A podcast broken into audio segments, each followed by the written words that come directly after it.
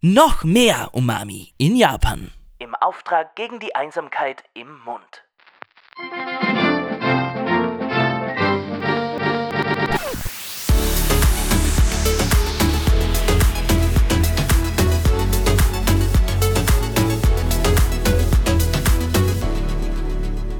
Kuchisabishi. In Japan gibt es tatsächlich ein eigenes Wort für das Verlangen, etwas im Mund zu haben.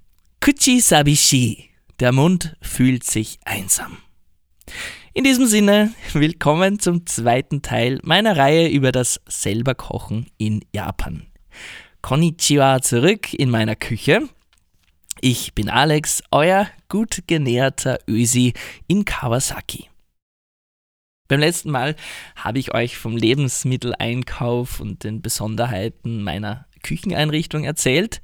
Heute geht es ans Eingemachte. Eingemacht bzw. fermentiert, wie viele jener Grundzutaten, die die japanische Küche so einzigartig machen.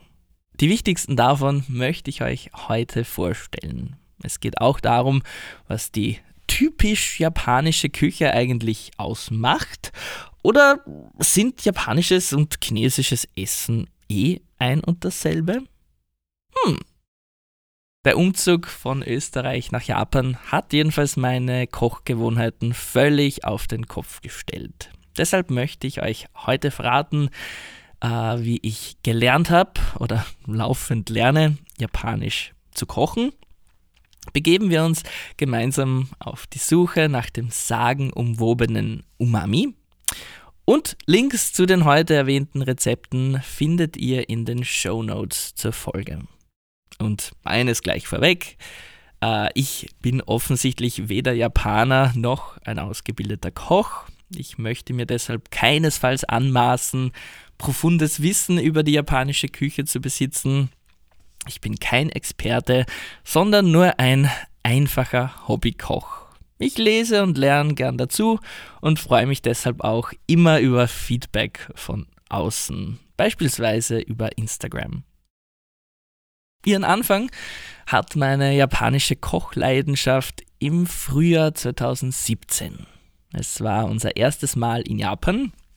Während der Urlaubsplanung hat mein Mann online einen Kochkurs bei einer Köchin namens Yuka Matsuda entdeckt und wir waren davor schon große Fans der japanischen Küche. Und dann selbst im Urlaub ein bisschen was dazu zu lernen, warum nicht? Gekocht haben wir da damals eine weiße, süßliche Miso-Suppe, wie ich sie nicht gekannt habe. Dazu Gyudon, das ist eine Reisschüssel mit zartem gekochten Rindfleisch obendrauf. Und Gyoza, das sind mit Fleisch gefüllte Teigtaschen, teils gedünstet, teils knusprig gebraten. Spätestens seit diesem Kochkurs waren wir dann Feuer und Flamme fürs japanische Essen und Kochen. Wir haben wirklich ganz viele Basics gelernt und vor allem hat uns der Kurs auch ein bisschen die Scheu davor genommen, uns selbst an die Zubereitung heranzuwagen beim riesigen Fernost-Supermarkt Nakwon in Wien habe ich mich dann gleich mit den wichtigsten Zutaten eingedeckt und ab dann wurde regelmäßig japanisch gekocht bei uns. Oder halt das, was ich unter Japanisch verstanden habe. Ob es jetzt für einen echten Japaner als japanisches Gericht zu erkennen gewesen wäre, hm, ich weiß es nicht. Gerade wenn man sich an die Zubereitung von Speisen aus fremden Ländern macht, hm, kann sicher nicht schaden, das jeweilige Gericht auch schon mal woanders, gerade in einem äh, Restaurant gegessen zu haben. Zumindest um ungefähr zu wissen, wie es schmecken und ausschauen soll, bevor man dann selbst äh, Hand anlegt. Da war der damalige Japan-Urlaub also schon eine gute Inspiration für mich. Aber Inspiration hin oder her, generell drängt sich natürlich die Frage auf, was ist überhaupt die typisch japanische Küche? Abgesehen davon, dass ich für diese Frage wohl nicht der bestgeeignete Ansprechpartner bin, finde ich sie weder leicht zu beantworten noch wirklich sinnvoll, ehrlich gesagt. Klar gibt es da die traditionelle alte Küche, auch Washoku genannt, aber viele der Gerichte, die weitläufig als typisch japanisch gelten, haben ihren eigentlichen Ursprung außerhalb des Landes. Ich denke da zum Beispiel an die knusprigen Gyoza, Teigtaschel oder die reichhaltigen Ramen-Nudelsuppen. Beides sind japanische Weiterentwicklungen von chinesischen Speisen. Das erste japanische Ramenlokal hat vor rund 100 Jahren in Tokio eröffnet. Dort wurden vorwiegend Mitarbeiter, Mitarbeiterinnen aus Südchina angestellt, die das Gericht dem japanischen Gaumen anpassen sollten. Und auch heute werden Ramennudeln hier in Japan oft auch als Chuka Soba, als chinesische Soba-Nudeln bezeichnet. Die kulinarische Verbindung zu China ist also unbestritten. Weiter gibt es zum Beispiel das gesellige Grillen von Fleisch direkt am Tisch, Yakiniku. Das hat koreanische Wurzeln. Auf Okinawa ist ein Gericht namens Taco Reise in Anlehnung an die Tex-Mex-Küche entstanden. Vielleicht, damit sich das dort stationierte US-Militär ganz wie zu Hause fühlt. Und auch das japanische Curry, Kare, hat seinen Ursprung im Ausland. Es wurde wohl im 19. Jahrhundert von den Briten aus Indien mitgebracht und hier dann halt japanisiert. Ihr hört schon, die Suche nach dem typisch japanischen ist kompliziert. Auch in Österreich gibt es so viele Asia-Restaurants mit kunterbunten Speisekarten. Und das trägt halt nicht gerade dazu bei, das Wissen über die japanische Küche zu schärfen. Ganz im Gegenteil. In meiner Heimatgegend gibt es zum Beispiel ein Lokal, da steht auf dem Türschild japanisches Restaurant. Die Speisekarte hat mich dann aber doch etwas irritiert. Serviert werden dort neben Sushi nämlich auch vietnamesische Sommerrollen und Nudelsuppen, koreanische Corn Dogs und Kimchi, bis hin zu chinesischer Entenbrust mit Wok-Gemüse. Dass diese Gerichte alle samt gut schmecken, möchte ich auch gar nicht in Frage stellen, aber mir persönlich ist das einfach viel zu viel Wirrwarr kein Wunder, dass mein Mann und ich bis zu unserer ersten Japanreise keine Ahnung hatten, wie sich die japanische Küche von der chinesischen überhaupt unterscheidet. Das war für uns irgendwie eh dasselbe, blöd gesagt. Ziemlich verrückt eigentlich, wenn man bedenkt, dass sich zwischen Japan und China ein ganzes Meer befindet. Tokio und Peking liegen knapp 2000 Kilometer voneinander entfernt das ist vergleichbar mit der Distanz zwischen Wien und Georgien. Stellt euch mal ein Restaurant vor, auf dessen Türschild österreichisches Restaurant steht und dann wird dort neben Wiener Schnitzel auch georgisches Khachapuri und spanische Paella serviert. Kreativ, ja, aber auch ein bisschen eigenartig, oder? Was ich sagen will ist, ja, die Grenzen sind verschwommen, so wie alle anderen Küchen, ist auch die japanische ständig im Wandel. Bisher fremde Lebensmittel werden importiert und integriert und dabei entstehen halt mit der Zeit auch neue, spannende Varianten alter Klassiker. Ich bin jedenfalls nicht die Authentizitätspolizei, lasst euch also nicht davon abhalten, durchaus auch kreativ zu werden.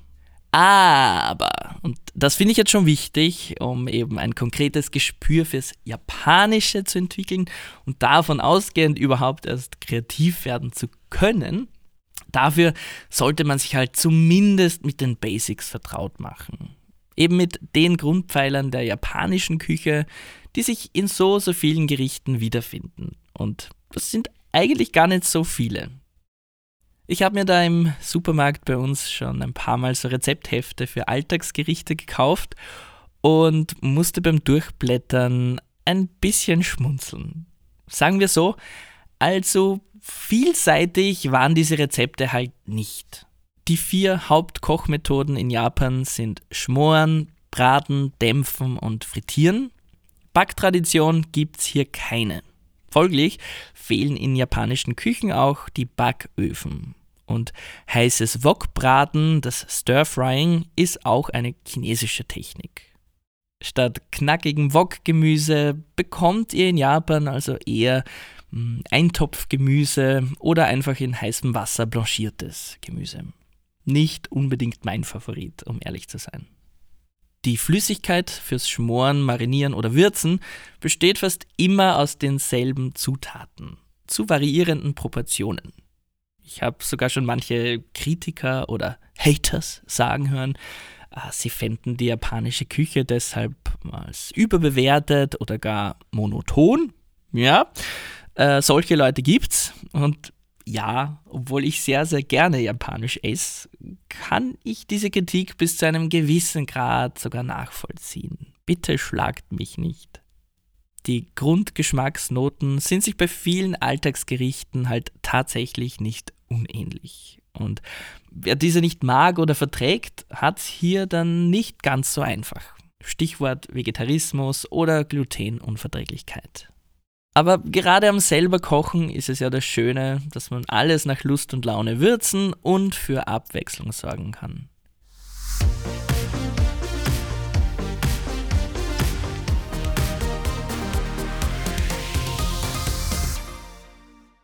Was muss man also an Lebensmitteln zu Hause haben, um grundlegende japanische Gerichte kochen zu können? Ich will euch an dieser Stelle jetzt nicht mit einer allumfassenden Liste quälen. Gerade wenn ihr euch an ein bestimmtes japanisches Rezept macht, sind darin ja sowieso die notwendigen Zutaten aufgelistet.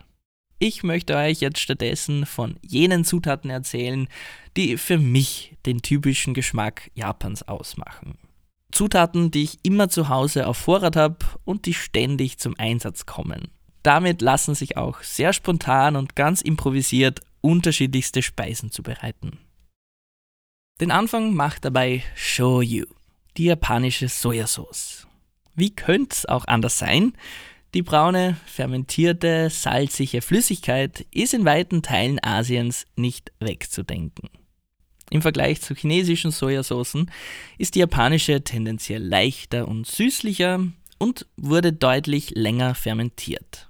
Es macht also tatsächlich einen Unterschied, ob ihr im Supermarkt chinesische oder japanische Sojasauce kauft. Und dieser Unterschied ist auch für westliche Zungen wie meine deutlich schmeckbar. Schaut also genau auf das Etikett, denn gerade bei den traditionell japanischen, eher milden Gerichten spielt der Eigengeschmack der Zutaten die Hauptrolle. Denkt beispielsweise an Sushi mit hochwertigem Fisch eine zu intensive Sojasauce würde den Eigengeschmack hier völlig zunichte machen. Ich verwende daheim sowohl japanische als auch chinesische Sojasauce, abhängig vom Gericht. Achtung, jetzt wird es ganz kurz kompliziert. Chinesisches wird eher mit heller chinesischer Sojasauce gewürzt, während die dunkle dem Gericht Farbe und noch mehr Körper verleiht. In Japan kommt vorwiegend dunkle japanische Sojasauce zum Einsatz, die aber eher der hellen chinesischen ähnlicher ist. Dazwischen gibt es auch allerhand Abstufungen, was Farbe und Salzgehalt betrifft. Ähm, Im großen Supermarkt bei mir ums Eck gibt es ein ganzes Regal voll japanischer Sojasoßen. Einerseits finde ich das faszinierend, andererseits ist es auch faszinierend verwirrend. Raketenwissenschaft ein Witz dagegen. Mit der Allzweck-Sojasauce der Marke Kikoman beispielsweise macht ihr aber alles richtig, wenn es um japanische Gerichte geht. Damit auf zur nächsten Grundzutat in der japanischen Küche, Dashi. Für mich ist Dashi der Geschmack Japans schlechthin. Dashi-Brühe ist vielleicht das, was in Österreich die Rindsuppenbrühe ist. Ähm, sie besteht klassischerweise aus getrockneter Kombu-Alge und Katsuobushi. Das sind Flocken vom Bonito-Fisch. Der wird geräuchert und sonnengetrocknet. Das Resultat ist dann ein brauner Klotz, so hart wie Holz. Mit einem speziellen Hobel werden dann die Flocken heruntergeschabt. Die pinken Fischflocken und das Algenblatt kocht man aus und das ergibt dann eben den Dashi-Sud.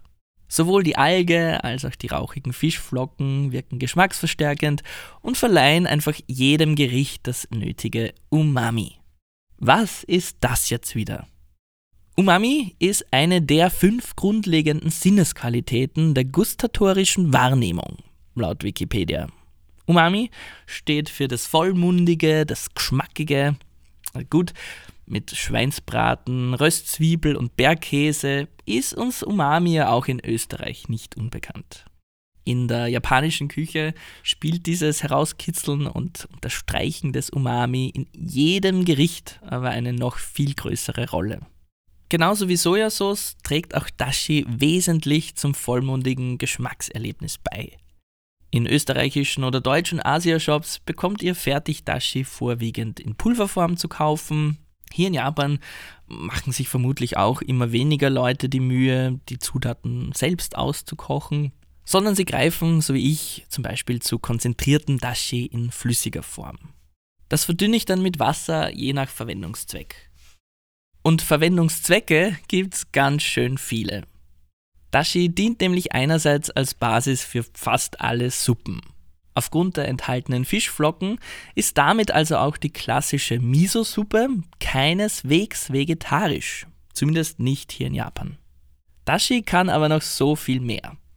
Man kann in diesem Sud Fleisch, Fisch und Gemüse schmoren, man kann ihn für Eintöpfe verwenden, wie auch für jenes Gericht, das ich euch nachher noch vorstelle. Dashi kommt in Salatdressings und als Würzmittel für eigentlich eh fast alles zum Einsatz. Nur was, wenn ihr auf tierische Zutaten wie die Fischflocken verzichten wollt? Müsst ihr dann einen weiten Bogen um die meisten japanischen Gerichte machen? Zuerst die schlechte Nachricht. Tatsächlich werdet ihr in den meisten japanischen Restaurants diesbezüglich auf Schwierigkeiten stoßen. Das Verständnis für Vegetarismus, Veganismus und andere ernährungstechnische Einschränkungen ist hier leider noch sehr gering ausgeprägt. Zwar gibt es in den städtischen und touristischen Gegenden immer mehr Möglichkeiten, aber ich würde sagen, je uriger und traditioneller das Isakaya oder der Ryokan ist, desto kleiner ist auch das Angebot.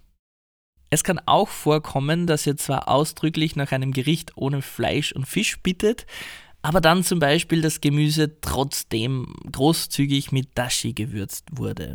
Einfach weil Dashi halt als essentielles Würzmittel betrachtet wird. Beim selber Kochen sind diese Barrieren jedenfalls kleiner. Ihr werdet zwar immer wieder auf Rezepte mit tierischen Zutaten stoßen, aber im Fall von Dashi-Brühe gibt es zum Glück mehrere Varianten. Ihr könnt den Sud zum Beispiel ausschließlich aus der Kombu-Alge zubereiten oder zusätzlich noch getrocknete Shiitake-Pilze verwenden. Die sind zwar relativ teuer, aber schon ein, zwei Pilze in der Brühe sorgen für eine kleine Geschmacksexplosion. Auch in westlichen Pilzcremesuppen. Meiner Meinung nach ein ganz guter, wenn auch nicht völlig authentischer Ersatz für die Fischflocken. Das Thema Dashi möchte ich mit einer kleinen Kuriosität abschließen. Die nennt sich Dashiwari. Denkt an Glühwein, denkt an Fischsud. Und was wärmt im Winter mehr als eine heiße Suppe? Eine heiße Suppe mit Schuss. Dashiwari ist also eine Dashi-Brühe mit Reiswein. Wärmt quasi doppelt. Ich habe davon nur im Internet gehört. Im echten Leben ist mir diese Kuriosität noch nie untergekommen. Ich habe aber letztens tatsächlich einen äh, Japaner darauf angesprochen und ja, zuerst hat er gelacht und dann hat er gemeint, dass Dashiwari wohl nur von sehr, sehr routinierten Trinkern bestellt äh, werden würde.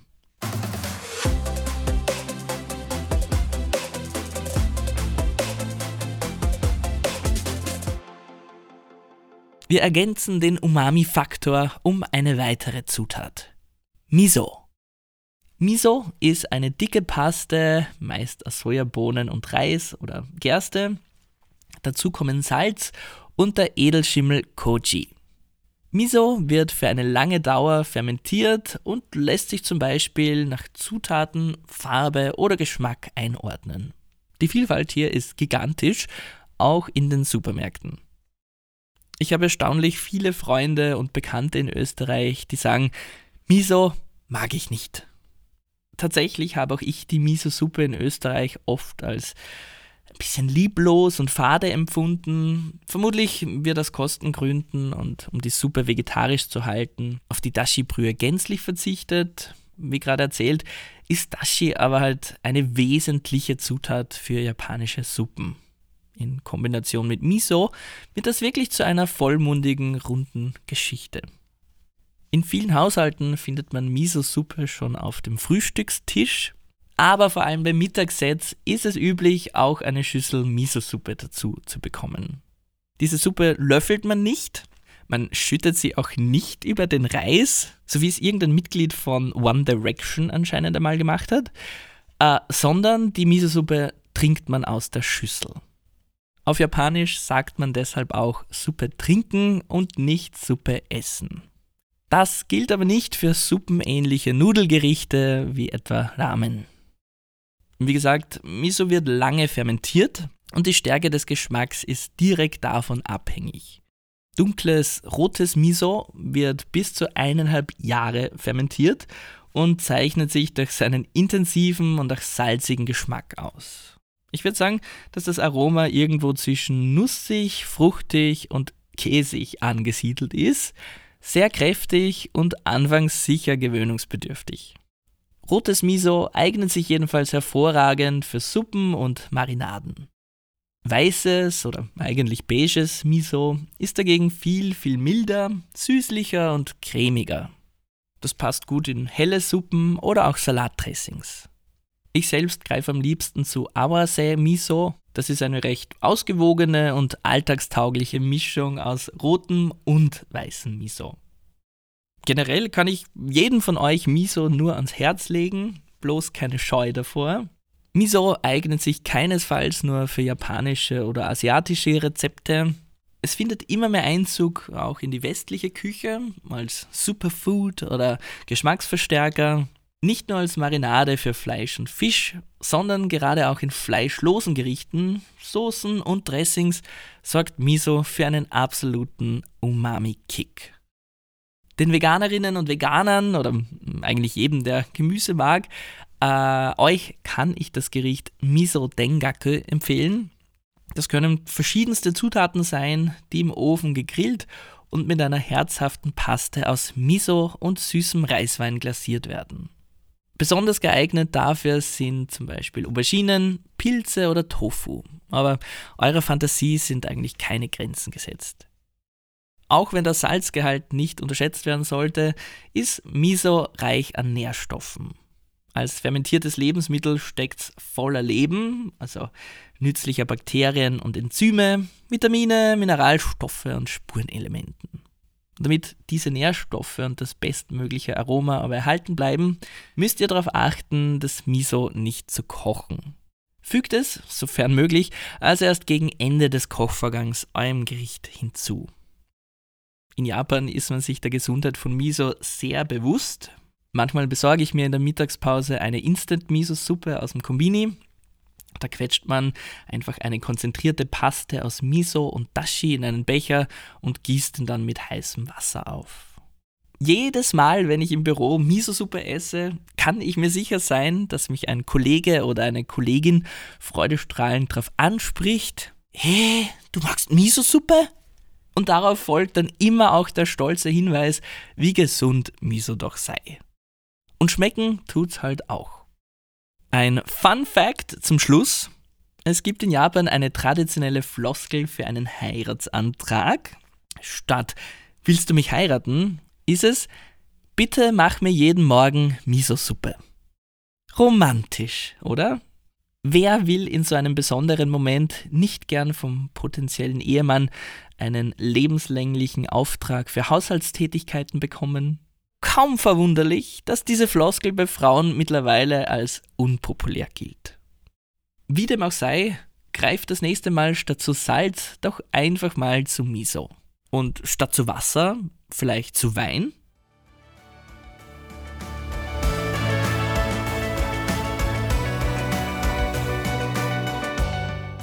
Unter Sake versteht man im Westen ganz konkret Reiswein. In Japan bezeichnet man damit aber sämtlichen Alkohol. Um Reiswein namentlich abzugrenzen, wird er deshalb oft auch Nihonshu, also japanischer Alkohol, genannt. Und Reiswein ist ebenfalls eine Grundzutat in der japanischen Küche. Der sogenannte Kochsake ist Weißwein nicht unähnlich, sorgt in Gerichten für Säure und Süße gleichzeitig und eben wieder auch für das Umami.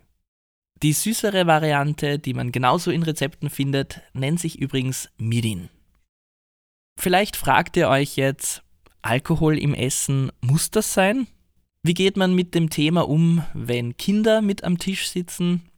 Mein persönlicher Eindruck ist, dass Sake ein fixer Bestandteil in ganz vielen traditionellen Gerichten ist. Völlig unabhängig davon, ob sie von Erwachsenen oder Kindern gegessen werden. Ich habe auch ein paar japanische Online-Foren durchstöbert und dort scheint man sich einig darüber, dass es für Kinder ab ungefähr einem Jahr kein Problem sei. Gerichte, in denen Sake vorkommt, schmoren meist lange vor sich hin, dabei verdampft der meiste Alkohol und die Menge an Sake, die man pro Rezept verwendet, ist ohnehin sehr, sehr gering. Wenn ihr keinen Sake zur Hand habt, könnt ihr ihn ersetzen ähm, durch Weißwein und etwas Zucker und Salz. Wer gänzlich auf Alkohol verzichten muss oder möchte, kann dieselbe Menge auch einfach durch Wasser oder mit einem Schuss Reisessig oder durch Brühe ersetzen. Die Liste an Grundzutaten oder genauer gesagt Grundwürzmitteln ist natürlich noch lange nicht komplett. Das waren jetzt einmal nur die wichtigsten Basics, wie ihr euren Gerichten das Umami entlocken könnt. Und was ist eigentlich mit Teriyaki-Soße? Höre ich manche von euch fragen. Äh, Teriyaki-Sauce gilt für viele im Westen als die japanische Sauce schlechthin. Ein Teriyaki Chicken ist kaum von einer Speisekarte im Asia-Imbiss wegzudenken, aber eine sogenannte Teriyaki-Sauce existiert in Japan nicht. Teriyaki meint nämlich korrekterweise eine Art der Zubereitung. Dabei wird das Grillgut oder Bratgut gern auch mehrmals mit einer Marinade bestrichen, bis es schön bräunlich glänzt und karamellisiert. Diese Marinade besteht, wie könnte es anders sein, aus Sojasauce, Reiswein, Mirin und Zucker. Die fertige Teriyaki-Sauce aus der Flasche, wie man sie im Westen kaufen kann, dürfte von japanischen Immigranten auf Hawaii erfunden worden sein. Neben den drei klassisch japanischen Zutaten findet ihr darin oft auch einen etwas exotischen Mix aus Ananaspüree, Paprikapulver, Knoblauch bis hin zu Ketchup. Was man in der japanischen Küche auch seltener findet, sind Fischsauce, Limetten, Chilis oder frische Kräuter wie Koriander. Da wären wir jetzt vielleicht eher bei der thailändischen oder vietnamesischen Küche. In Japan bedeutet Würzen viel eher die natürlichen Aromen zu unterstreichen, statt sie zu überdecken. Ich selbst liebe ja würziges Essen und bin auch zugegeben süchtig nach meiner tödlichen Chili-Sauce zu Hause. Insofern brauchen mein Mann und ich durchaus auch mal Abwechslung von der doch recht milden und braven japanischen Küche wenn es uns nach Gewürzen und Schärfe gelüstet, gehen wir gern chinesisch, indisch oder vietnamesisch essen zum Beispiel. Was Kräuter betrifft, gibt es da aber durchaus eine japanische Besonderheit, nämlich Shiso. Shiso-Blätter, auch Perilla genannt anscheinend, erinnern optisch ein bisschen an Brennnessel, also sie gibt es in grün und in lila, sie sind sicher so kräftig wie Koriander, erinnern geschmacklich aber eher eine, an eine Mischung aus Basilikum und Minze. Ich persönlich würde den Geschmack von Shiso ja eher als penetrant beschreiben. Überall, wo es drin ist, schmeckt man es auch wirklich heraus. Einmal habe ich mir ein alkoholisches Dosengetränk gekauft, einen Chu Hai, im Glauben, er würde nach Ume Pflaumenlikör schmecken. Tatsächlich war zusätzlich aber auch noch ein ordentlicher Schuss Shiso-Aroma mit drin und ich fand es echt skandalös ekelhaft. Und ja, hier scheiden sich wohl die Geister. Vom hohen Stellenwert des japanischen Reis habe ich euch ja schon das letzte Mal erzählt. Was Kohlenhydrate betrifft, sind in Japan auch Nudeln extrem beliebt und verbreitet. Etwa Weizennudeln wie Ramen und Udon oder die braungrauen Buchweizennudeln Soba. Besonders auffällig sind die Geleeartigen Shirataki. Das sind weiße, halbtransparente Nudeln aus dem Mehl der Cognac-Wurzel. Sie sind nicht nur glutenfrei, sondern auch sehr, sehr kalorienarm. Über die gigantische Nudelvielfalt in Japan werde ich aber ein anderes Mal noch ausführlicher plaudern müssen.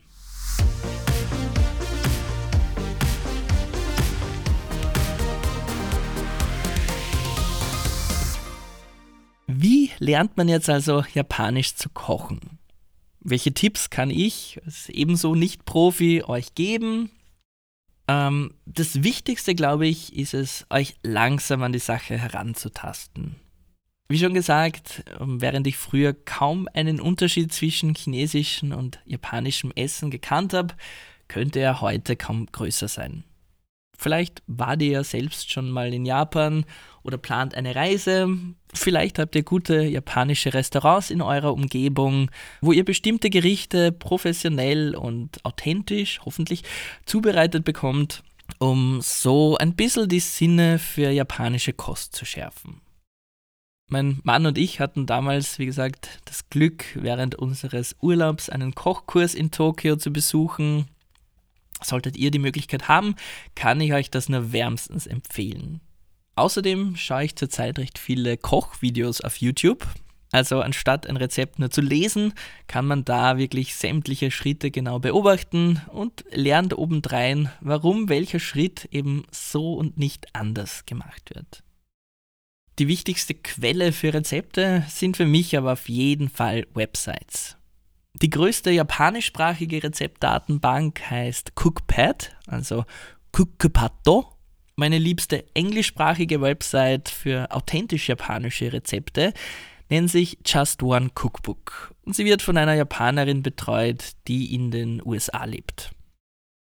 Offen gestanden habe ich ein bisschen ein Problem damit, wenn irgendwelche weißen Menschen, nennen wir sie Jamie Olivers, sich anmaßen, dem Westen asiatische Gerichte zu erklären und sich in Form von Buchverkäufen und Werbeeinnahmen dran bereichern. Da draußen kursieren teilweise so eigenartige Rezepte, die zwar als japanisch betitelt werden, vielleicht weil es hübsch und exotisch klingt, denen aber die wesentlichsten Merkmale der japanischen Küche fehlen. Aber gut, auch in Japan gibt es so einige vermeintlich westliche Gerichte, die man außerhalb Japans aber noch nie irgendwo gesehen hat. Kreativität darf ja eh sein, bitte versteht mich nicht falsch. Vielleicht bin ich da einfach zu streng. Meine Faustregel ist jedenfalls, will ich Gerichte basierend auf authentischen Rezepten kochen, muss ich auch bei authentischen Quellen nachschlagen und eben nicht auf den Blogs von irgendwelchen deutschen Supermarktketten. Und für eine solche authentische Quelle halte ich eben die Seite Just One Cookbook. Sie ist englischsprachig und ihr findet dort eine Unmenge an Rezepten, wie man sie tagtäglich in Japan isst. Dazu kriegt ihr Hintergrundinfos über die jeweiligen Zutaten und die Vegetarier und Vegetarierinnen unter euch erfahren außerdem, wodurch ihr manche tierischen Zutaten ersetzen könnt. Sämtliche Empfehlungen aus der heutigen Folge sind übrigens nicht gesponsert. I wish.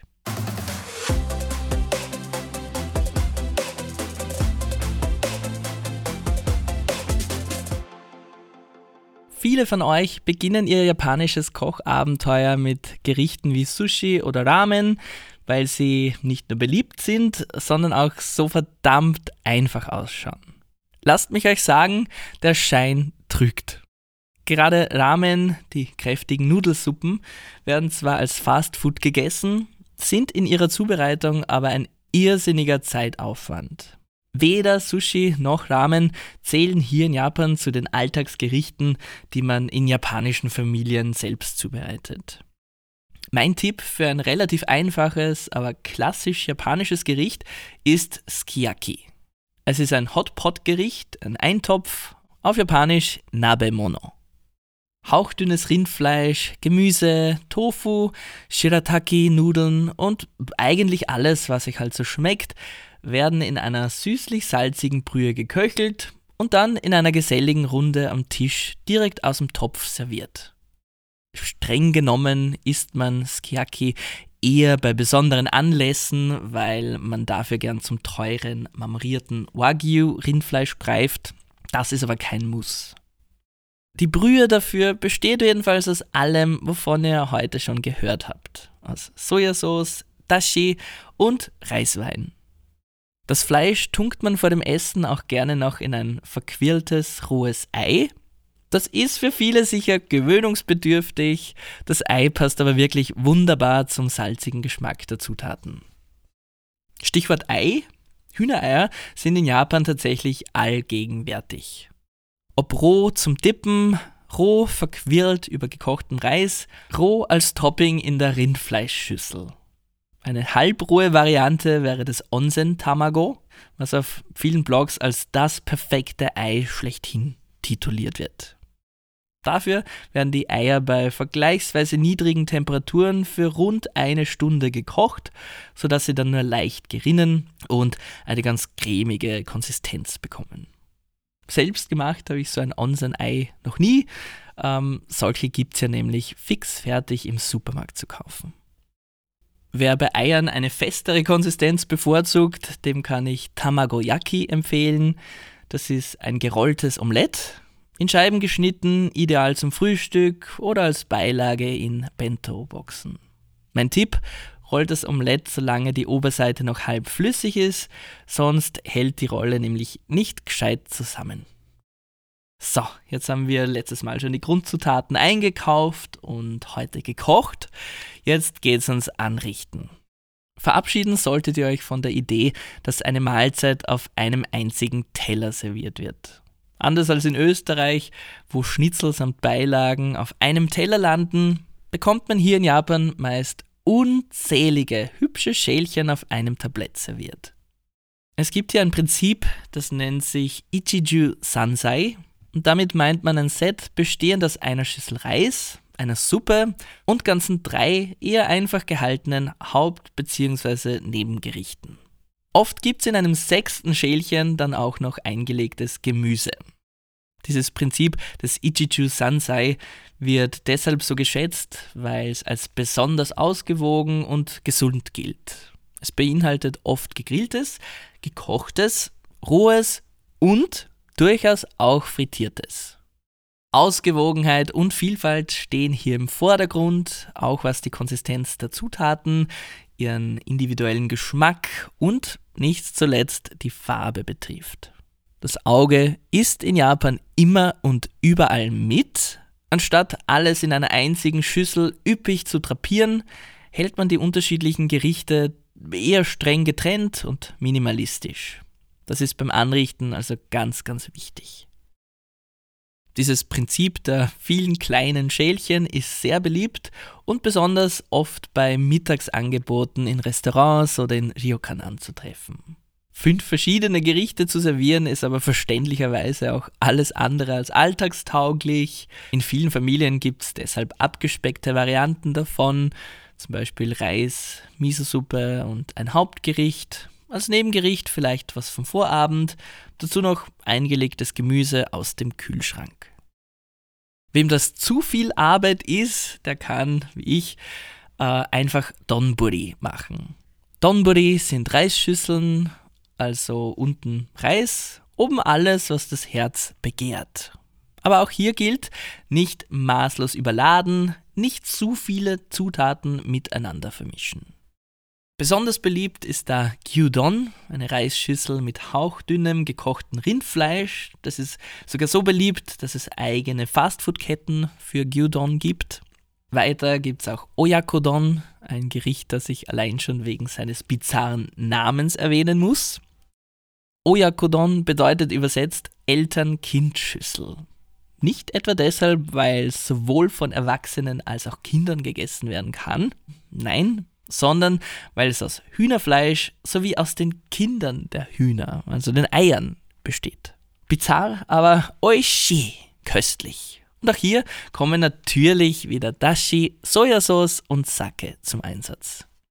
Verabschiedet euch auch von der Vorstellung, dass sämtliches Geschirr im selben Design sein muss. Ganz und gar nicht.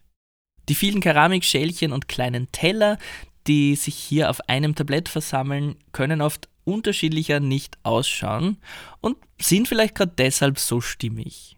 Erst vor kurzem hat es in unserem Supermarkt einen kleinen Geschirrabverkauf gegeben. Da bin ich schwach geworden. Gerade wenn Türkis auf Erdtöne trifft, mit einer rustikalen Optik noch dazu, ist's um mich geschehen. Das war's jetzt aber wirklich mit meinem Zweiteiler zum Thema selber kochen. An dieser Stelle bleibt mir nur noch zu sagen, guten Appetit. Das japanische Itadakimas kann ich euch an dieser Stelle nicht wünschen. Während man nämlich guten Appetit anderen Personen wünschen kann, bedeutet Itadakimas eigentlich äh, nur ich werde bekommen In dem Fall meint man, ich werde diese Speise demütig empfangen, quasi eine Floskel, um Dankbarkeit auszudrücken. Dankbarkeit sowohl für die Zubereitung, aber auch als Wertschätzung der verwendeten Ressourcen. Danke sagen möchte ich nochmals den lieben Kolleginnen und Kollegen aus der Facebook-Gruppe Japanisch Kochen, Rezepte und mehr. In dieser mittlerweile riesigen deutschsprachigen Community findet reger Austausch zur japanischen Kulinarik statt. Viele Mitglieder haben mir da ihre Fragen für diese zwei Kochfolgen zukommen lassen. Und zugegeben, ich habe hier heute wirklich nur mal an der Oberfläche gekratzt. Über die japanische Küche gibt es noch so unendlich viel mehr. Unendlich vieles, was ich selbst noch lernen und entdecken kann. Nichtsdestotrotz hoffe ich, dass ich euch einen kleinen Einblick in meine japanische Küche geben und euch vielleicht etwas die Scheu davor nehmen konnte, euch auch selbst mal an das ein oder andere Gericht ranzuwagen. Rezeptlinks zu den erwähnten Gerichten findet ihr in den Show Notes. Fotos von euren Ergebnissen könnt ihr gern in der erwähnten Facebook-Gruppe posten oder mir persönlich auf Instagram unter Alexi Music schicken. Gambatte kudasai ne? Gutes Gelingen. Übrigens, wer an dieser Stelle noch eine extra Dosis von mir verkraften kann, dem möchte ich den Podcast Datebayo nahelegen. Die österreichische Japan-Expertin Manuela Ito-Leudel hat mich vor kurzem in ihren Podcast eingeladen. Ich erzähle davon, wie mein Japan-Abenteuer begonnen hat und wie es mir mittlerweile mit dem Japanischlernen geht. In der nächsten Folge am 18. Dezember ist Manuela dann übrigens hier bei mir zu Gast. Und wir plaudern dann über die Bräuche zum Jahreswechsel in Japan. Bis zum nächsten Mal, Martene, euer Ösi in Kawasaki. Weiter, ich spür das Leben.